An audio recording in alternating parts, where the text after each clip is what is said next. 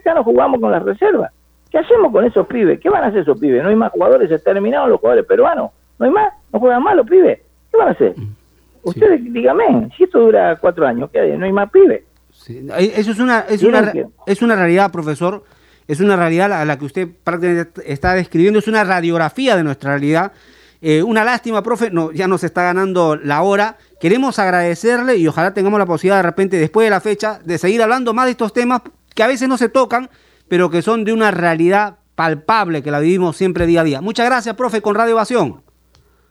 No, al contrario, siempre voy a estar a su disposición. Hasta luego. Muy gentil. Bueno, la próxima, no, iba a decir que le iba a preguntar al profe, pero me la voy a guardar, porque he visto dos cosas súper regraciosas con el profe. Vamos a ir a la pausa. Con cinco sol.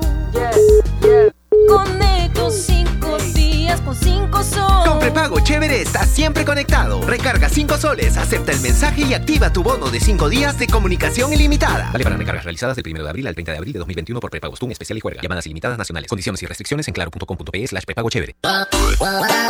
¿Estás en busca de trabajo y no sabes cómo encontrarlo? Ahora es más sencillo gracias a www.boomerang.com. Con unos simples pasos encuentra el trabajo que necesitas. Solo debes seleccionar el área que te interesa y tendrás diferentes ofertas esperando por ti. Recuerda seguir estos tres pasos. Regístrate, postula y encuentra nuevos empleos todos los días. Boomerang.com con.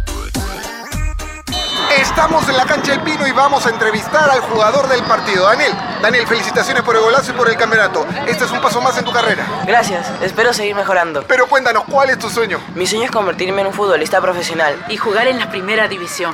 Sueño con ganar la Champions. Pero sobre todo, vestir la camiseta de la selección peruana y ganar un mundial. El sueño está en la cancha y también en las tribunas. Por esas tribunas que sostienen el sueño, Cemento Sol, si lo podemos soñar, lo podemos construir. La nueva Dento presenta su fórmula mejorada, una frescura que dura y un sabor agradable que... ¡No pica! Por eso gusta a toda la familia. ¡Qué fresca! Nueva Dento, frescura duradera que... ¡No pica! De acuerdo a estudio realizado con usuarios de pasta dental fórmula mejorada versus fórmula anterior de Dento Triple Acción, NSOC 14161-08P. ¿Estás buscando un terreno, departamento o una casa para alquilar? Deja el periódico de lado e ingresa a urbania.pe. Lo que estás buscando lo encuentras con un clic. Urbania, encuentra tu hogar. Leche Gloria, desde hace 78 años, está hecha con pura leche de vaca, llevando así una alimentación muy rica y nutritiva, con ese saborcito tan especial y ese envase resistente que le permite llegar a todo el Perú y que la hace ser parte de las familias y cocinas peruanas, porque como Leche Gloria no hay otra. El deporte no se detiene, tu pasión tampoco. Apuesta desde todo el Perú y gana en las mejores ligas. meridianbet.pe Cervosa. Más de 20 años de experiencia en el rubro logístico minero respaldan la calidad de nuestro servicio. Contamos con un equipo altamente especializado y una flota de camiones de última generación. Transportamos combustibles y concentrado de mineral con el respaldo de la certificación Trinorma a nivel nacional e internacional. Cervosa, transportando seguridad y confianza. Visítanos en www.cervosa.pe. Ladrillos Pirámide, 48 años construyendo los sueños de muchos peruanos. Construye con el ladrillo más seguro y resistente del Perú. Llámanos al 660-2808 o al 660-2805. Construye seguro, construye responsable. Ladrillos Pirámide, para un Perú que crece. Baterías Etna. Baterías peruanas con el mayor rendimiento y potencia para tu moto, auto o camión. Empresa peruana con más de 87 años en el mercado, otorgando la energía que tu vehículo necesita. Etna, profesional para taxis, transporte público y pesado. Etna, alto desempeño para autos y camionetas. Etna Platinum para vehículos de alta gama, entre otras. Encuéntranos en el Home Center más cercano con tu baterillero de confianza o llamando a Etna Express al 01514 2535. Baterías Etna, energía que te conecta. Con 5 sol, me conecto Chévere está siempre conectado. Recarga 5 soles, acepta el mensaje y activa tu bono de 5 días de comunicación ilimitada. Vale para recargas realizadas del 1 de abril al 30 de abril de 2021 por prepagos TUN especial y juega. Llamadas ilimitadas nacionales. Condiciones y restricciones en claro.com.pe slash prepago chévere. Ovación.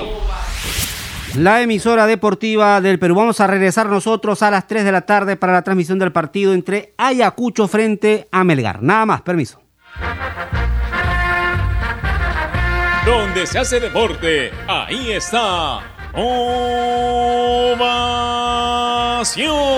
Primera edición llegó gracias a Claro, la mayor cantidad de ofertas laborales la encontrarás sin salir de casa en boomerang.com.pe. Nuevos empleos todos los días. Cemento Sol, porque en la vida y el fútbol sí lo podemos soñar, lo podemos construir. Dento, frescura duradera que no pica. Para comprar, vender o alquilar un inmueble, hazlo desde urbania.pe. Leche Gloria, hecha con pura leche de vaca desde hace 78 años. Apuesta y gana con las mejores cuotas del mercado solo en meridianbet.pe. Ser peruanos como tú, más de 20 años de experiencia transportando seguridad y confianza. Ladrillos Pirámide para un Perú que crece. Bandería Etna, la energía del Perú. Inmunimed, laboratorio clínico, más de 25 años al servicio de tus salud. Univac, líder en venta y alquiler de maquinaria ligera, nueva y usada. AOC, una marca para ver. AOC, una marca para tener. Con AOC es posible. Con la garantía y calidad de Farmex. Y nuevos cereales Humana por una vida más sana. Prueba todos sus sabores, libre de octógonos.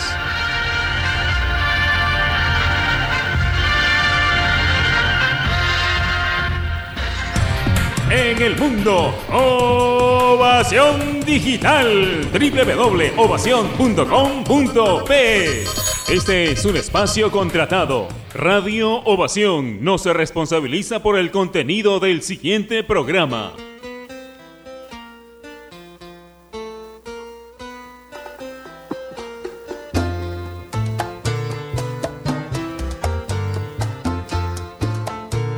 marcando la pauta ya gracias a AOC, porque ya lo saben, si quieren comprar un televisor Smart con AOC es posible, siempre es posible con AOC.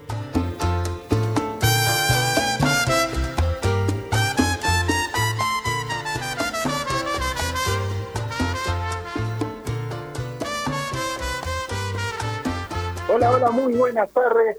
Abrazo grande a la distancia, Javier Sáenz los saluda, bienvenido a una edición más de Marcando la Pauta. Continuamos desde acá instándolos a seguir con los cuidados pertinentes, a protegernos a nosotros mismos de este virus que aqueja no solo al país, sino a la humanidad desde hace ya más de un año. La única manera de salir de esto es siendo empáticos y tratando de cuidarnos a nosotros mismos para con ello cuidar al resto, a nuestros seres más queridos, a las personas más cercanas a nosotros. Cada día tenemos que recibir alguna noticia negativa, lamentablemente, y la única manera de superar este momento es siguiendo todas las medidas que, por más extremas que parezcan, son menores. En este difícil o en esta difícil situación que nos ha tocado lamentablemente vivir, pero hay que afrontarla, hay que afrontarla y hay que y hay que seguir siendo lo más cuidadosos posible. Vamos a hablar el día de hoy porque cerramos la semana pasada tocando el tema del arbitraje nacional, de lo que había sido la evaluación por parte de la CONAR, que en palabras del doctor Zulca era desaprobatoria hacia los encargados de impartir justicia dentro de la cancha. Habíamos visto algunos hechos irregulares durante las últimas jornadas, sobre todo en los partidos de Alianza Lima con Deportivo Municipal por un penal no sancionado, en el encuentro entre San Martín y Ayacucho, un acto irregular en el procedimiento al anular el gol de, Werner Schuller, que hubiese significado un tanto más para la Universidad San Martín. Así que el día de hoy vamos a hablar sobre el tema formativo en los árbitros. ¿Qué es primero lo que anima, lo que conlleva a que una persona se decida u opte por dedicarse al arbitraje? ¿Cómo es que se lleva su proceso de formación, así como se da el de, un, el de un futbolista, el de un deportista de cualquier disciplina, cómo se forma a un árbitro. Y como sabemos que en toda profesión, la nuestra, la que realiza usted día a día, uno está en constante aprendizaje, ¿cuáles son las sanciones y cómo se llevan a cabo dentro de ese proceso formativo de una persona? ¿Cuáles son esas sanciones o cuáles deberían ser para mejorar, para que actos como los de las últimas jornadas no se repitan? El tema que nos atañe el día de hoy. Nos va a acompañar, como siempre, mi compañero, amigo, Giancarlo Granda, a quien le mando un abrazo, le doy la bienvenida al programa Yanka. Un gusto, como siempre. ¿Cómo estás? Que nos sintoniza a través de Marcando la Pauta y, por supuesto, a través de Radio Ovación. Claro, hablábamos de todos los errores ¿no? arbitrales que se han dado y algunos eh, no los podemos catalogar errores, claramente. Hablábamos la semana pasada sobre errores en la decisión, por ejemplo, el penal de Alarcón, quizás alguna falta que se sancionó, alguna expulsión, y luego el, el procedimiento equivocado que se dio en la en el duelo de la Universidad San Martín, ¿no? Porque ese sí no fue un error, eso fue algo que llama más la atención porque tiene que ver con conocimiento fundamental y básico del reglamento de fútbol.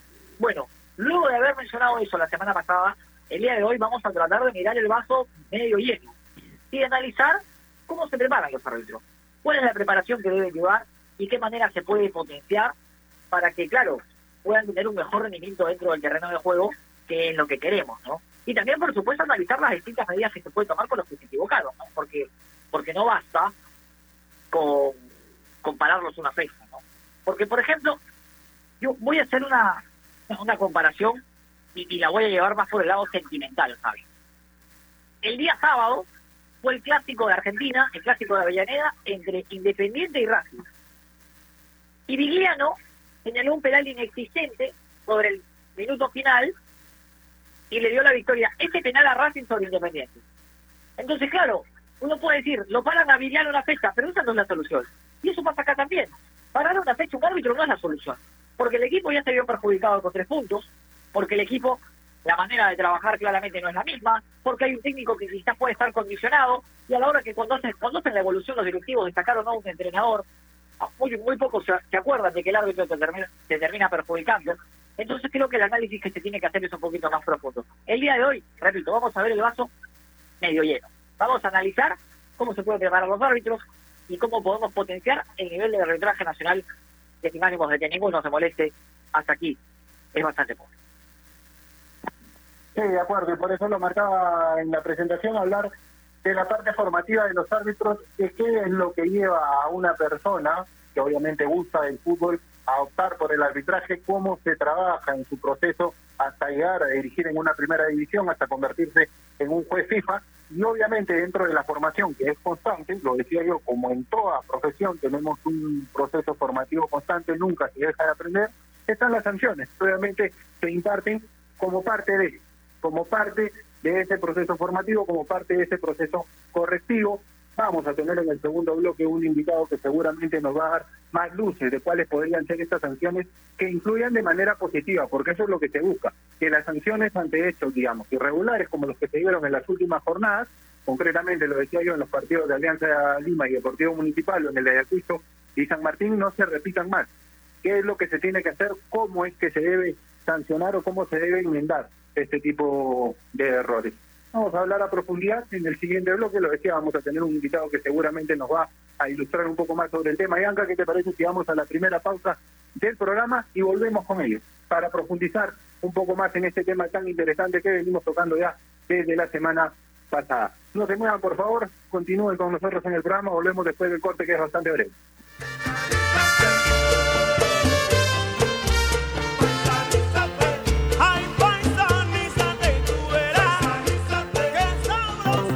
AOC, la marca que te trae un producto de calidad al precio correcto, color, definición y tecnología. Todo lo que buscas está en un televisor AOC, con garantía y servicio técnico a nivel nacional. Con AOC es posible.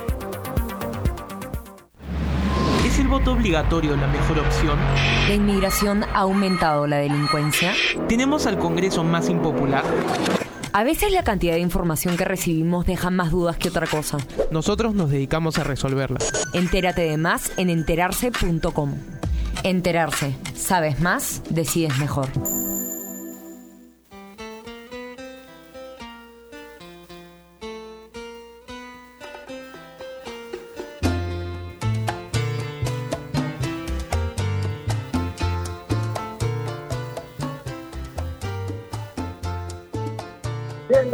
2 y 14 de la tarde volvemos, una edición más de Marcando la Pauta. Muchísimas gracias por estar del otro lado. Nosotros estamos tocando el día de hoy el tema de la formación en el arbitraje, porque ya lo decía Yanka, queremos ver el vaso medio lleno el día de hoy, queremos ver cómo mejorar, cuáles son esas sanciones que se dan dentro del proceso formativo que pueden ayudar a que hechos como los de las últimas fechas no se repitan más.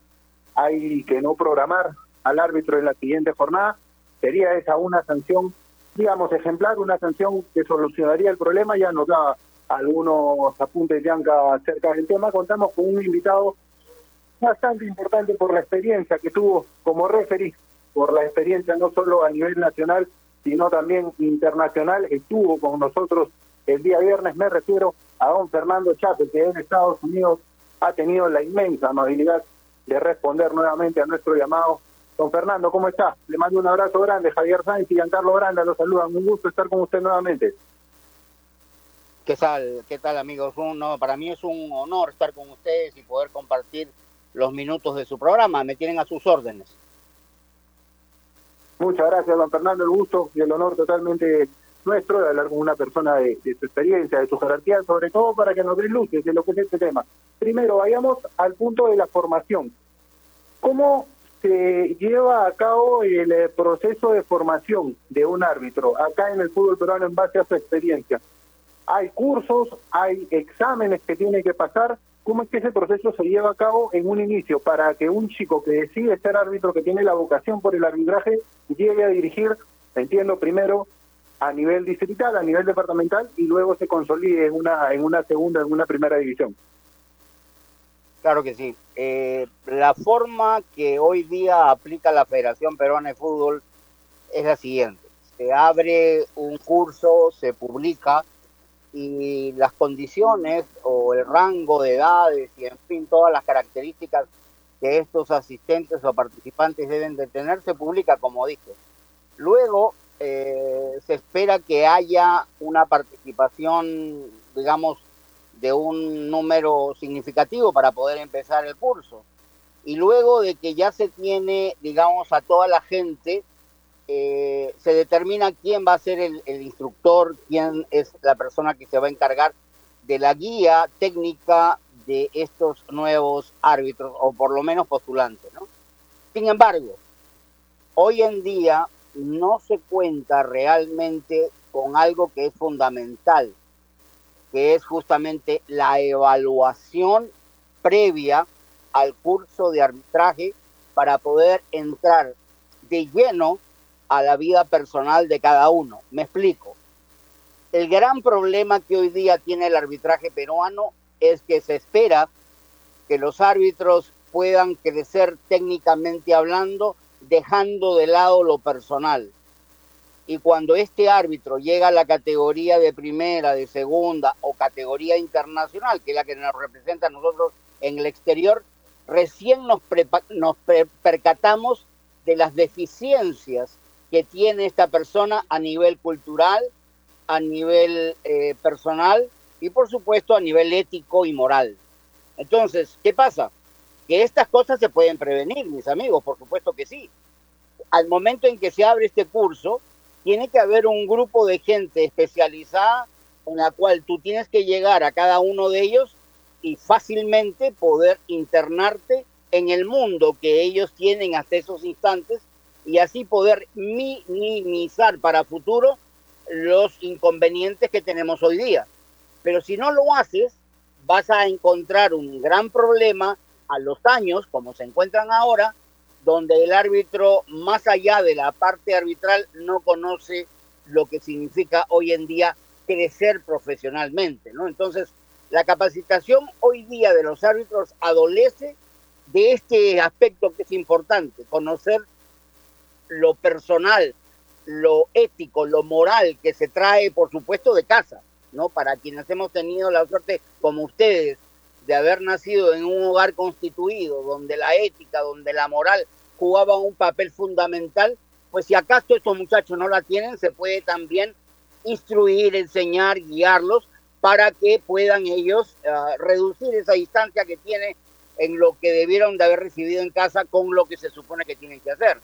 Pero actualmente no se hace, pues lamentablemente, ¿no? Entonces, llegamos a los años después que nos encontramos con gente carente de moral, que para ellos arreglar un partido es casi como ver que oscurece un día o, ver como que nos vamos a ir a un restaurante donde los valores como ser humano no se han cautivado. Entonces, creo yo que el aspecto técnico, si bien es cierto, es fundamental, pero más importante es los valores que como ser humano tienes tú que llevar al arbitraje. El resto, mira, el resto se moldea, pero lo que tú no moldeas es la estructura humana que llevas tú para el curso. Cuando una persona crece en un hogar carente de valores, carente de formación, carente de respeto, de ética, de, de, respeto al compañero, de cariño, de amor, de afecto, todo eso que necesita el ser humano en la edad de formación y llega al curso de árbitro, vamos a tener problemas con ese árbitro porque más adelante todas esas carencias se transforman en gran conflicto emocional y cuando tienes que aplicar la regla, mi amigo, tienes un problema para aplicarla y un problema contigo, porque lo único que haces es bajar la cabeza frente a las inquietudes que la federación te pide y no eres lo suficientemente honesto contigo mismo de decir, no, esto es lo que yo traje de casa y yo debo de respetar mi apellido, debo de respetar lo que me enseñaron y no lo debo de hacer. ¿Por qué lo hacen? Porque justamente lo que yo te digo, no se practicó la parte personal y eso es una cosa que lamentablemente se tiene en el fútbol peruano. ¿Cómo resarcirlo? ¿Cómo cambiarlo? Fácil. El próximo año o cuando se tenga un nuevo curso, lo primero que se tiene que hacer es luchar porque la parte personal tenga una ponderación mucho mayor de la que se tiene ahora. ¿Qué cosa es preferible? Les pregunto a ustedes, y aquí termino con la respuesta. ¿Qué cosa es mejor? ¿Tener un árbitro que se equivoca limpio y moral a un árbitro que no se equivoca y que es inmoral? La respuesta cae por su propio peso, ¿verdad?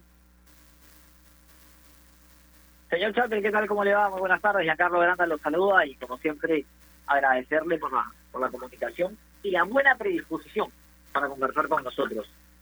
No, por favor, a tus órdenes. ¿Tiene el árbitro que en este proceso de aprendizaje para llegar a primera tener un apoyo psicológico?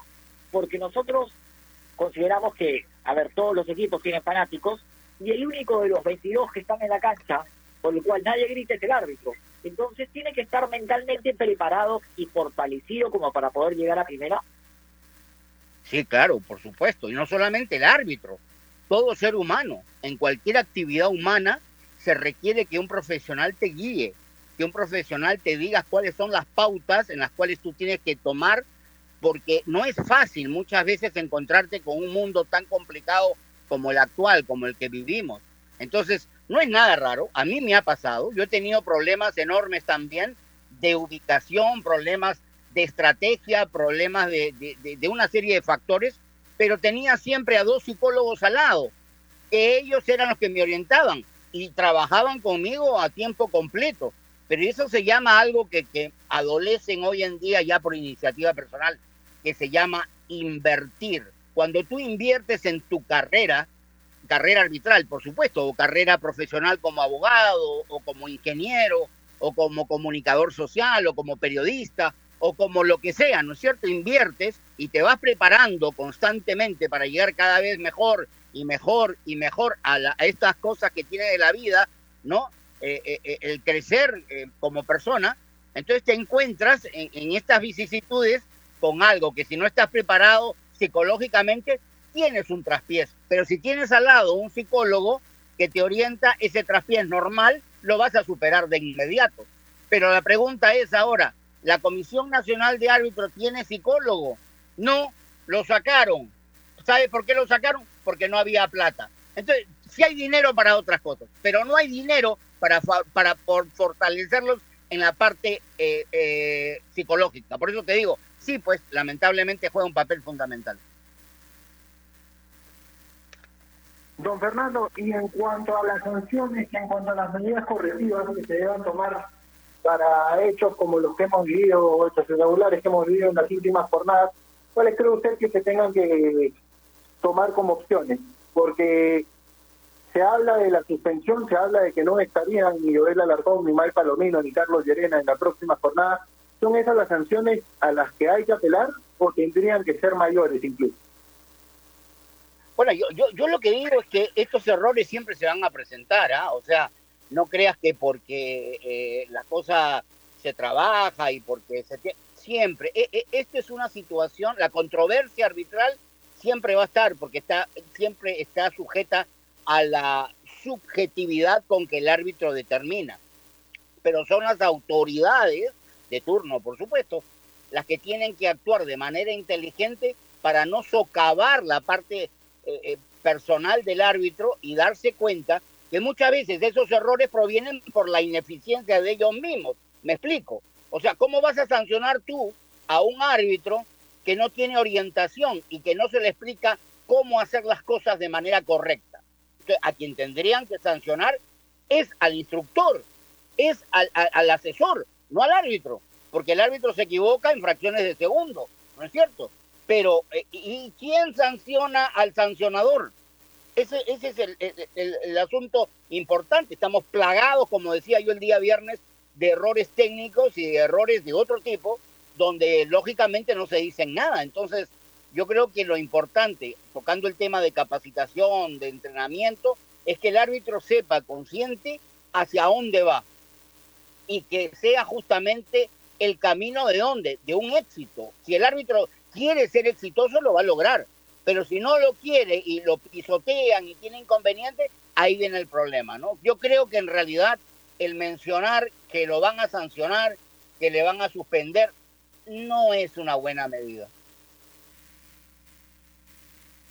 Señor Chappell, cuando hablamos de sanciones a un árbitro, considerando, a ver, que el mundo y, el, grupo arbitral no es tan amplio, ¿Qué medidas se pueden tomar con un árbitro que se equivoca y como con errores garrafales, como lo mencionábamos el viernes, o, que simplemente sanciona lo que no es?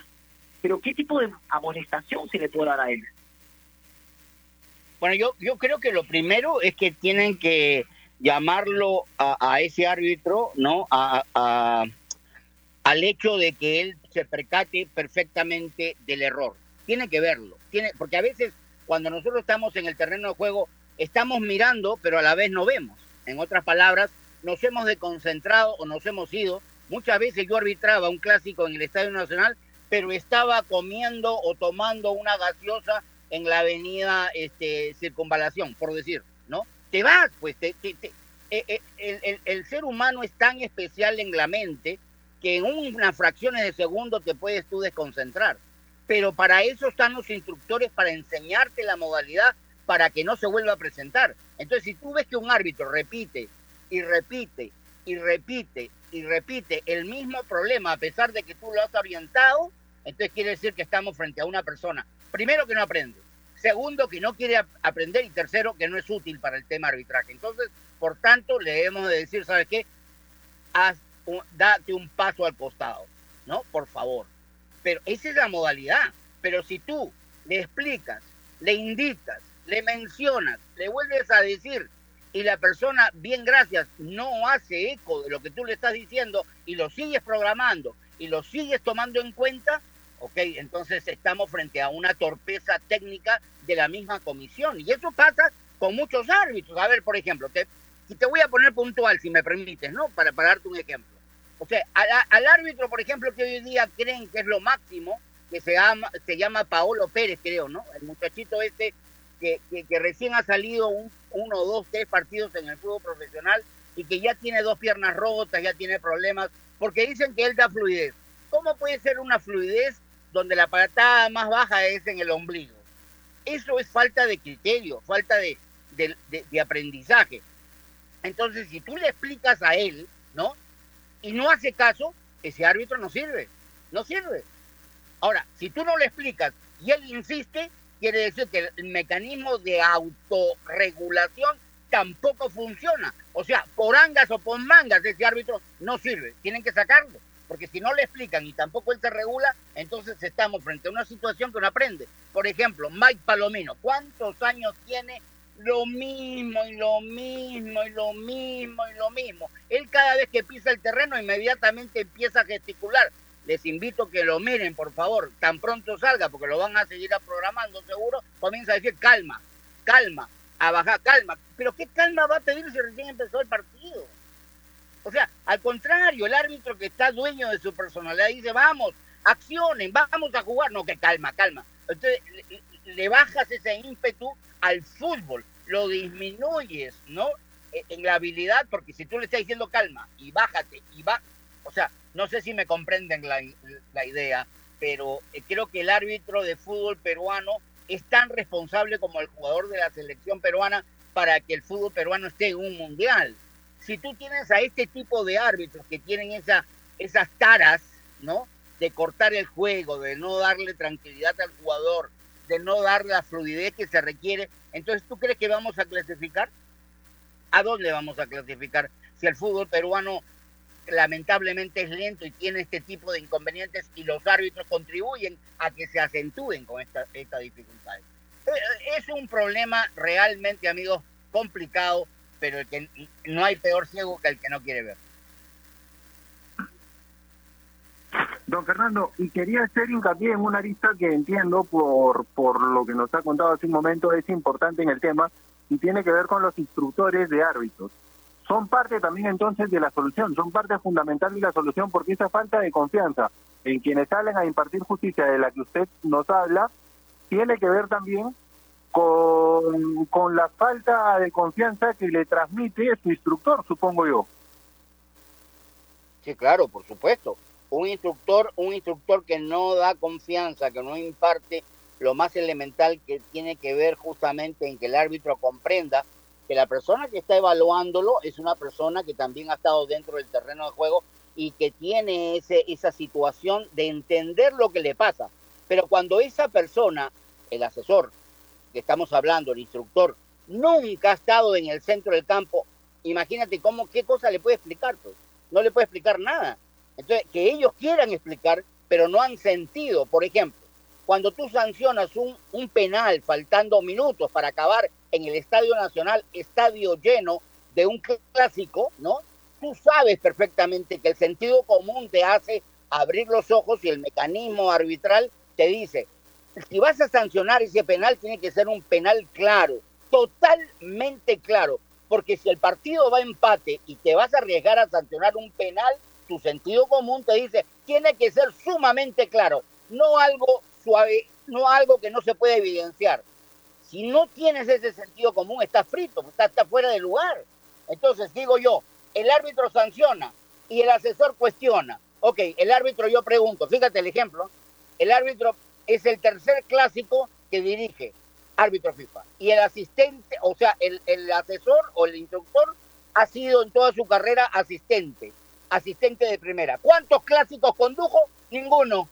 ¿Cuántas veces estuvo en el centro del campo? Ninguno. Entonces, ¿qué cosa puede evaluar? ¿Qué cosa puede ofrecer? ¿Qué cosa puede opinar si no sabe nada de lo que está haciendo? Ese es el mejor ejemplo. Ese es el mejor ejemplo de lo que estoy hablando. Entonces, para quienes tenemos la suerte de haber dirigido 12 clásicos del fútbol peruano, y, tenemos toda la autoridad de decir que las cosas, los muchachos cuando salen al terreno de juego, se confunden, se olvidan, se eh, confunden todas las cosas. ¿Por qué? Porque es un ser humano, no es una máquina. El tratar, el tratar de tomar decisiones en fracciones de segundo, voltear a la derecha, voltear a la izquierda, que escuchas un reclamo, que inmediatamente le dice que no haga esto, que lo haces lo otro. O sea, todo es un mecanismo que va engranándose, pero que tiene una cosa que es fundamental, la personalidad del juez. Si la personalidad del juez es carente de eso, de dominar las acciones, no hemos dicho nada. Pues. Pero menos vamos a decir si el asesor, el instructor, nunca estuvo en el centro del campo. Es como que si ustedes van a, transmitir un partido de fútbol, ¿no es cierto? Y esa transmisión de fútbol lo ponen a una persona que nunca ha visto un partido de fútbol, sino solamente se dedica al básquet. ¿Ustedes creen que va a estar a la altura de ustedes? Nunca, pues, nunca. Señor profesor Chapel, a ver, cuando usted habla sobre el desarrollo del árbitro, y uno empieza a pensar en cómo el futbolista va generando sus pasos en primera, y a ver, te vas ganando tu lugar en el equipo de reservas, empiezas a, jugar de a pocos en primera, llegas al equipo de primera, te consolidas en el equipo de primera. Ese es el camino que hace normalmente un futbolista. ¿Cuál es el camino que hace un árbitro?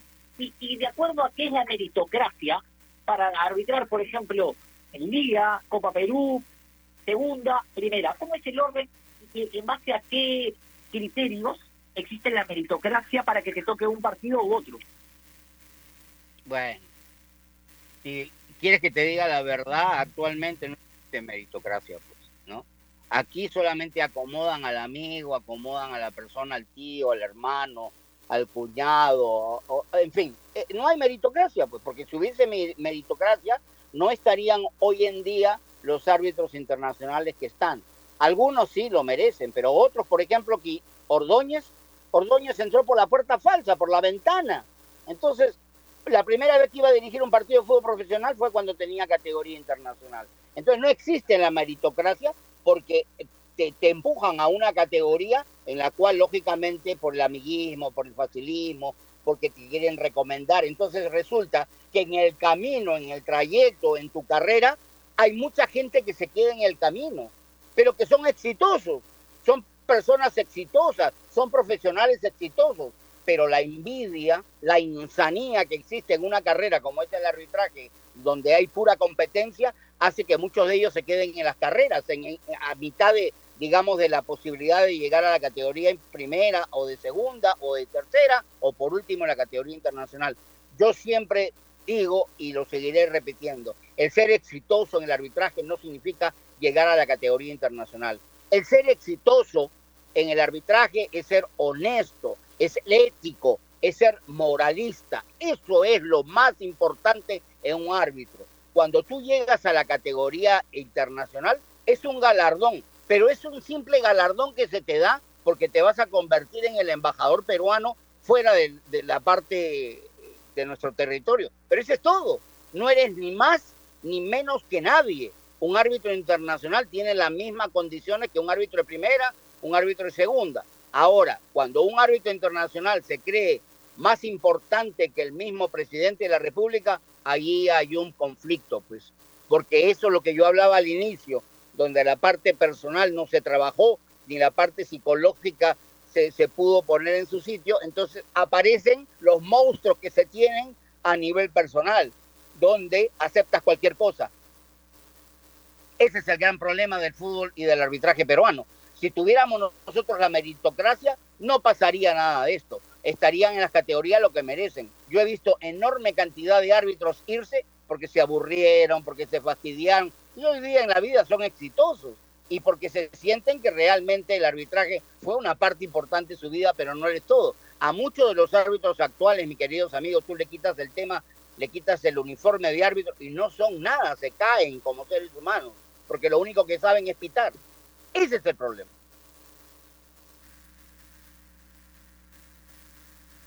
Don Fernando, si con la meritocracia y con una formación sólida en valores a los árbitros, tendríamos a los mejores dentro del ranking, dentro del circuito de quienes dirigen primera. ¿En qué se está basando hoy en día, en base a su criterio, la CONAR, la federación, para promover a los árbitros que vemos día a día en las canchas? ¿En qué se está basando? En sus amigos. En sus amigos. En el amiguismo. Por eso, por eso yo digo, ¿dónde está la sanción a Miguel Santibáñez?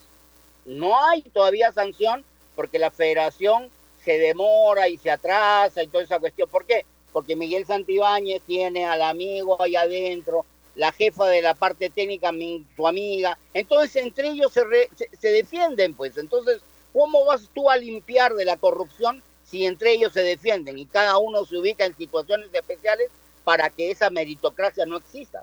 Entonces hay árbitros, por ejemplo, como José Mendoza, que no puede llegar a la categoría internacional porque no lo quieren, porque tiene, eh, tiene rasgos peruanos, porque eh, hay lamentablemente ese plurito absurdo de pensar que para ser buen árbitro tienes que ser blanco, ojos verdes, tienes que ser de buena estatura y no puedes tener rasgos incaicos, porque si tienes esos rasgos ya eres malo. Ese es el chauvinismo peruano, pues. Ese es el chauvinismo peruano. Si no, mira los, los programas deportivos, cuántos extranjeros hay y cuántos peruanos están esperando una oportunidad para que salgan a hablar y para que puedan decir sus experiencias y no lo dicen porque tienen un dejo peruano, pero si tuvieran un dejo extranjero, automáticamente te toman. La pregunta es, ¿en otro país va a pasar eso? No, pues, en otro país no te toman en cuenta. Entonces, hay, muchas aristas en las cuales se tienen que, realmente pensar, pero lo importante es que deben estar los que deben estar. En otras palabras, deben de sacar así de raíz a todas las personas que se han inquistado por décadas. Ojo, ¿ah? por décadas, que lo único que les interesa es meterse dinero al bolsillo. Nada más, dinero al bolsillo. Y siguen con el mismo cuento de que los árbitros y que allí que allá. Y nada, no, no, no hay ninguna mejora en ese aspecto. Eso es lo triste, ¿no? Ahora, yo digo, a las pruebas me remito. Vayan ustedes a una, una encuesta anónima, ¿no? A los árbitros de primera y a algunos árbitros FIFA. Y se van a dar cuenta que lo que yo he dicho es el 100% de verdad. Lo que pasa es que los árbitros no lo dicen porque tienen miedo. Ese es el problema. Doctor y si le tengo que preguntar quién es el mejor árbitro en la actualidad, ¿a usted cuál le gusta? Creo que se encuentra en estos momentos, Kevin Ortega es muy buen árbitro, está poniendo el hombro. Eh, Joel Alarcón es muy buen árbitro también, tiene sus cosas como cualquiera hemos tenido, pero es muy buen árbitro. Eh, este chico Augusto Menéndez también es muy buen árbitro. Ahí tenemos tres puntales, por ejemplo, que son importantes y que hay que apuntalarlo y ofrecerle con mucho dinamismo y profesionalismo que estos muchachos crezcan. Pero internamente hay una fuerza en la cual no los dejan crecer porque se les va el dinero a los otros. Pues. Esa es la verdad. Entonces los jalan para abajo. Perdón, los jalan. No, no voy a jalar para arriba, ¿no? lo, jalan. Entonces, eh, eh, ¿por qué? Porque no los dejan crecer porque si los dejan crecer, ellos, los otros se quedan abajo, pues, y ya no vuelven a salir. Es todo un tinglado de situaciones, mi amigo, que habría que eh, eh, eh, tener en cuenta de que los muchachos, por ejemplo, que le he dicho Ortega, Alarcón, Menéndez, ¿no? O sea, son árbitros buenos, son árbitros honestos, limpios, que hay que apoyar, que hay que fortalecer. Sin embargo, hay otros, por ejemplo, Ordóñez, que se metió por la ventana, porque el, presidente de la departamental de Tacna, ¿no? Por darle el voto al presidente actual, eh, le empujó a que fuera árbitro FIFA. Miguel Santibáñez saben perfectamente la historia. Víctor Hugo Carrillo, ¿qué aporta? Absolutamente nada, porque está vinculado también con eh, Miguel Santibáñez. Eh, y, y, así nos la pasamos todos diciendo los nombres de los árbitros. Y entonces, ¿cuál es lo positivismo? Nada, salvo los nombres que te he dicho en ese orden. ¿no? Señor Chapel, perdóname Xavi, te dejo, y te dejo la última.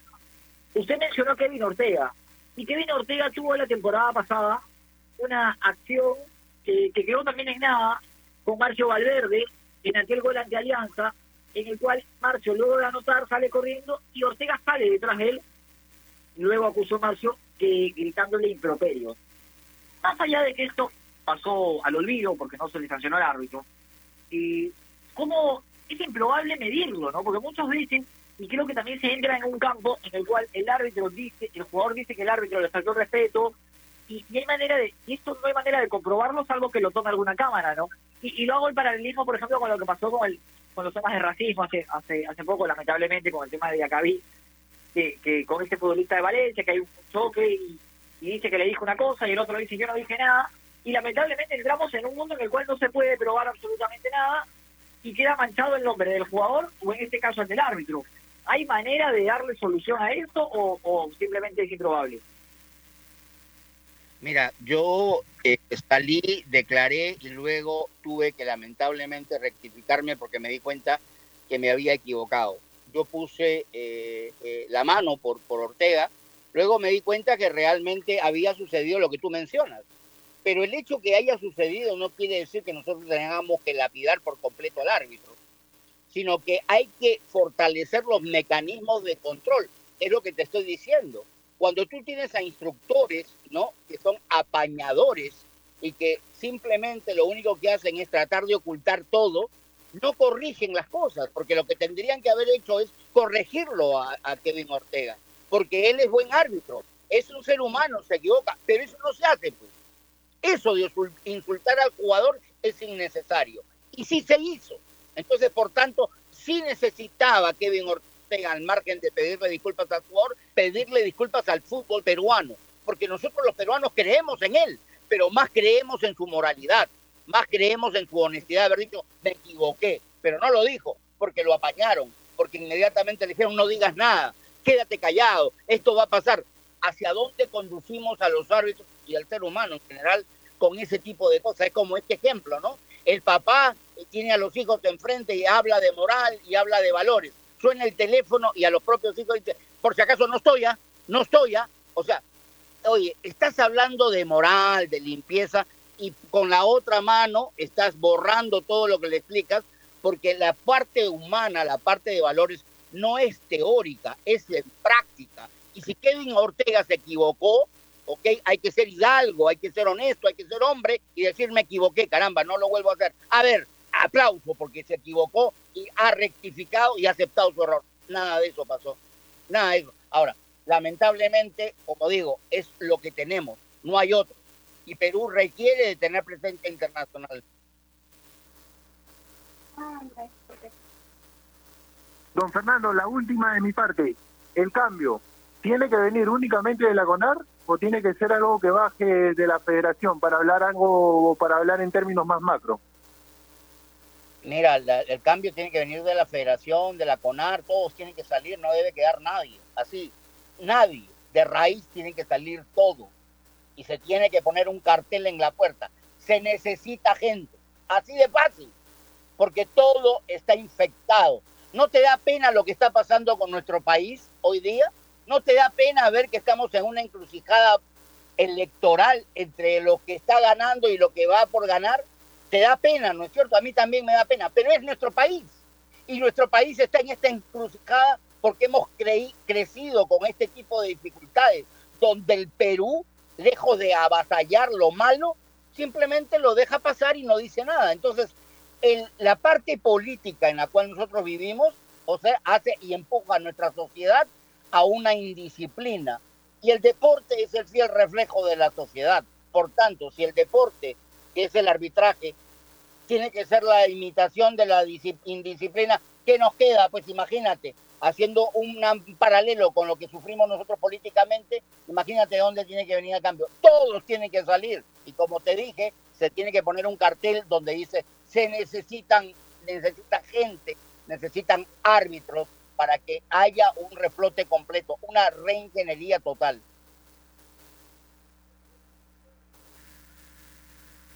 Don Fernando, muchísimas gracias de verdad por atender a nuestro llamado, por haber estado de nuevo con nosotros como el día viernes. Ha sido un gusto conversar con usted y sobre todo un aprendizaje en este tema tan complejo y que a todos nos interesa porque me parece que mientras mejor sea el rendimiento de los árbitros, más va a progresar también el fútbol peruano. Usted lo mencionó hace un momento, es uno de los factores a corregir, a mejorar y definitivamente es algo que nos atañe a todos. Así que le agradecemos desde acá, le mando un abrazo a la distancia y espero que sea la segunda, pero no la última vez que conversamos. Muchísimas gracias de verdad por acompañarnos. Estoy a las órdenes de ustedes, como siempre digo, lo más importante es la honestidad, la limpieza y sobre todo el sentido de colaboración si el peruano colabora con su propio compatriota, el Perú cambiaría, cambiaría todo. Por eso me tienen ustedes a su disposición en el momento que ustedes quieran. Un fuerte abrazo y saludos para todos. Buenas tardes. Un abrazo grande, don Fernando, y muchísimas gracias nuevamente por acompañarnos el día de hoy como el día de viernes, para tocar este tema tan importante, reitero, que es el del arbitraje a nivel nacional. Yanka, vamos a ir a la última pausa del programa, volvemos con el cierre del mismo, no sin antes recordarle a nuestros oyentes que especialmente en tiempos como estos necesitamos informarnos bien. y lamentablemente con la enorme cantidad de información que recibimos hoy en día, a veces nos quedamos con más dudas que otra cosa. Por eso visita enterarse.com y despeja tus dudas de una manera clara, sencilla y didáctica. En enterarse.com encontrarás videos, informes, notas y podcasts sobre los temas de los que todo el mundo habla, pero que muy pocos explican. Así que ya lo sabes, agarra tu teléfono ahora mismo y date una vuelta por enterarse.com. Suscríbete también a su canal de YouTube. No se olviden que los chicos todos los jueves estrenan video, video didáctico e interesante. Enterarse.com, sabes más, decides mejor. Pausa, ya volvemos con lo último del programa. AOC, la marca que te trae un producto de calidad al precio correcto, color, definición y tecnología. Todo lo que buscas está en un televisor AOC, con garantía y servicio técnico a nivel nacional. Con AOC es posible. ¿Es el voto obligatorio la mejor opción? ¿La inmigración ha aumentado la delincuencia?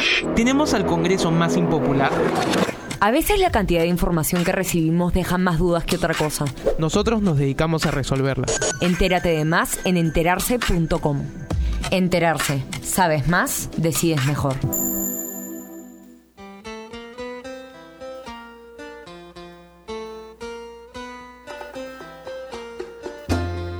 Bien, 2 y 49 de la tarde, estamos en una edición más de Marcando la Pauta. Hemos hablado largo y tendido el día de hoy acerca del tema formativo del arbitraje. Muchas luces las que deja la charla con don Fernando Chapellanca como la del día viernes, ¿no? Sobre todo en ese proceso que muchas veces no se da como se debe y ello trae repercusiones al momento que los árbitros salen a dirigir en el máximo nivel del fútbol peruano. Sí, sin duda alguna, y, claramente hablar con personas como, como Fernando Chapel, que tiene la experiencia de haber dirigido, de haber estado dentro del terreno de juego, árbitro que fue FIFA y que además, duda alguna, ha sido uno de los referentes, ayuda también para... O a veces uno piensa que, que desde, desde afuera la mirada del periodista a veces es muy crítica, ¿no? Y sin duda alguna, a veces no sé, pueden descalificarlo a uno porque es periodista, no, tú no tienes nada, tú eres periodista, pero bueno, cuando habla el árbitro hay que creerle, y el árbitro dice que se están equivocando, y el árbitro dice que el momento no es el mejor, entonces yo creo que ya ya tiene una una palabra un poco más, más fuerte con respecto a lo que nosotros podemos decir, y, y me siento contento porque coincidimos, ¿no? Y coincidimos con el error en el proceso, en el gol de la San Martín, y coincidimos con los errores de los árbitros que se hacen día a día, así que nada, la verdad que es un placer hablar con Fernando Chapel.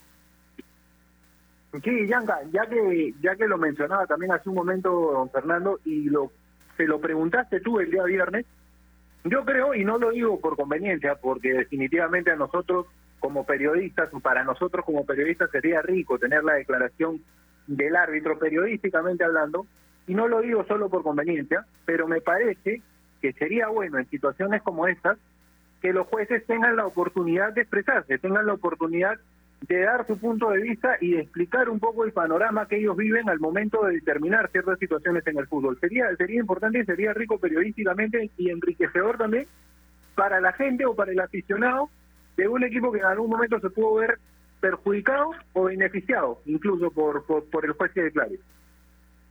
No, y, además, Fabi, yo te voy a agregar algo y, por eso puse el, el ejemplo en el arranque del programa el clásico de Independiente Racing y yo estoy acá desde un rinconcito, a mí soy, eh, no te digo hincha, pero fanático, independiente, me gusta, le tengo cariño. Me volví loco con el error de Viliano. O sea, me vol... ¿sabes qué? Me quería meter al televisor a pegarle al árbitro. Imagínate, yo desde mi casa, ¿no? Entonces yo me pongo en el lugar de Barco, con el horror del partido de la San Martín. Y claro, él es dirigente, tiene que mantener un poquito más la compostura. Pero claramente te quieres meter a la cancha a ahorcar al árbitro, porque son errores que no los entiendes porque además sancionan, o sea, por eso es que recalco tanto, o no se puede sancionar primero lo que no se ve, lo que no pasa, lo que no existe. Eso es lo punto número uno. Y punto número dos, o sea, no puedes sancionar algo y luego decir, no, espérate, me arrepiento, mejor vamos para atrás. O sea, hay situaciones que, que la verdad no se entienden. Entonces yo a veces, la verdad digo, no me gustaría estar en el lugar de Barco, claramente. Y hablo del técnico, ¿no? Porque está malogrando el trabajo de una semana, eh, están malogrando una preparación de los equipos, entonces yo los entiendo. Y la verdad, eh, cuando uno los escucha a veces declara, le dice, no, no puede salir a decir eso, no, pues, pero Entiendo que quizás no puedas salir a decir eso, pero también ponte en su lugar, pues hermano, o sea, hay que ponernos en las dos situaciones también. Es fácil hablar desde afuera, pero estando allá adentro, preparando la semana, luchando la permanencia, porque la San Martín la temporada pasada luchaba la permanencia y le señalaban cualquier cosa, claramente te afecta mucho más y te saca de tus casillas. Totalmente de acuerdo, sobre todo en una época mm, actual como la que vivimos y en la que hablamos tanto de empatía, me parece que es importante recalcar eso que tú señalaste hace un instante, el tema de ponerse en el lugar del otro, que justamente es la empatía. La reacción puede ser inadecuada, no la justificamos, pero ante hechos como estos, que repetimos, pasan de ser un error a ser un hecho irregular dentro del fútbol, hay reacciones que se pueden comprender. No compartir ni justificar, pero sí comprender definitivamente por lo que marcabas tú, por ponerte en lo, por ponerse en los zapatos de la persona que preparó el partido, la persona que confió en un entrenador, en el caso de Álvaro Barco, y ve cómo su equipo, su plantel se ve perjudicado por una decisión, por una decisión como ella. Tema largo, definitivamente, tema que nos ha tomado tres programas y aún se nos sigue quedando corto, podríamos hablar horas de horas, pero definitivamente es importante apuntar y hacer un análisis objetivo de lo que ocurre dentro del arbitraje nacional, esperando siempre que esto mejore, porque es a lo que apuntamos nosotros como periodistas deportivos y creo que absolutamente todos quienes trabajamos dentro del rubro fútbol. Sí, coincido Javi, coincido la verdad que creo que espero, acá cerramos el tema de los árbitros esta semana, espero que la próxima no tengamos que hablar de lo mismo, o espero que el jueves o viernes, luego de la fecha que arranca mañana, no tengamos que, volver a hablar del, rendimiento de los árbitros. Mientras más desapercibidos pasen, mejor. De acuerdo, no es no es un tema que nos guste tocar. Oh, hay, hay que hacerlo cuando pasan cosas como las que pasaron. Pero, Yo quiero hablar, no, a mí, Javi, a mí me, hubiera encantado, me hubiera encantado hablar del sorteo de la Libertadores, por ejemplo. Pero pero esto es lo que nos llevan. Y, bueno, es lo que hay y, y, tenemos que hablar de esto porque lamentablemente no es que estemos en contra, pero pero es que tenemos que hablar de esto porque es lo que pasa, y pasa en nuestra Liga 1. Y, si nosotros no miramos hacia adentro, ¿cómo hacemos? Tenemos que hacerlo y tenemos que puntualizarlo. Repito, espero la próxima semana no tener que hablar de esto y tener que simplemente hablar de fútbol, que es lo que nos gusta. Totalmente de acuerdo. Es lo que es lo que todos deseamos y es el escenario ideal, pero no podemos dejar temas de tocar temas como estos, sobre todo cuando sean situaciones como las de la semana las de la semana pasada. Yanka, ha sido un placer compartir el programa contigo. Nos reencontramos de aquí, como bien lo señalabas, hasta el jueves. Nos reencontramos nosotros en el partido de Ayacucho Alianza Atlético. Me parece que nos toca que nos toca ese, así que ahí nos, nos escuchamos por lo menos. No nos podemos ver todavía por todas las restricciones que vivimos nosotros también al momento de transmitir, pero nos escuchamos el jueves, Bianca. Un gusto compartir el programa contigo. Te mando un abrazo grande. Así es, Javi, nos vemos el día jueves. Me parece que estamos con el señor Rebaía, tiene este compromiso a través de las pantallas de Gol Perú. Y eh, hacer la invitación, por supuesto, a la gente que se quede en la radio, que se vienen el señor Omar Velarde, Iván Sánchez y la voz comercial de Anderson López. Abrazo para, para todo el team de la, de la radio en este partido, con lo que será el duelo entre Melgar y Ayacucho. Abrazo, Javi. Rico Triente ese flaco, ¿ah? Rico Triente, lo voy a, lo voy a escuchar En, el, en el Ayacucho Melgar, partido, partido pendiente del, torneo por la fecha 2. Se pone al día el cuadro ayacuchano del profe Walter Pérez enfrentando a Melgar que consiguió la clasificación a la fase de grupos de la Copa Sudamericana dejando fuera a Manucci. Abrazo grande para Yanka, abrazo grande para todos ustedes, muchas gracias por estar del otro lado, nosotros no vamos, no sin antes recordarles que si quieren comprar un televisor Smart con AOC es posible. Siempre es posible con AOC. Un abrazo grande, cuídense mucho, por favor, cuídense muchísimo. Gracias, como siempre, por escucharnos, por estar del otro lado.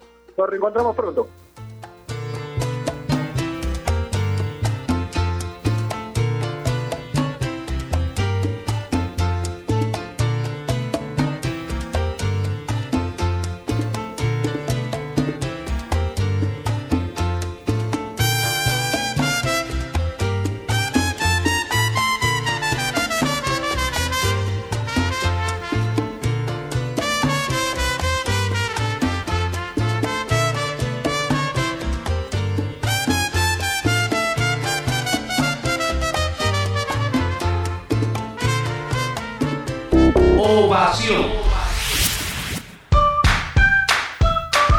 Gloria, desde hace 78 años, está hecha con pura leche de vaca, llevando así una alimentación muy rica y nutritiva, con ese saborcito tan especial y ese envase resistente que le permite llegar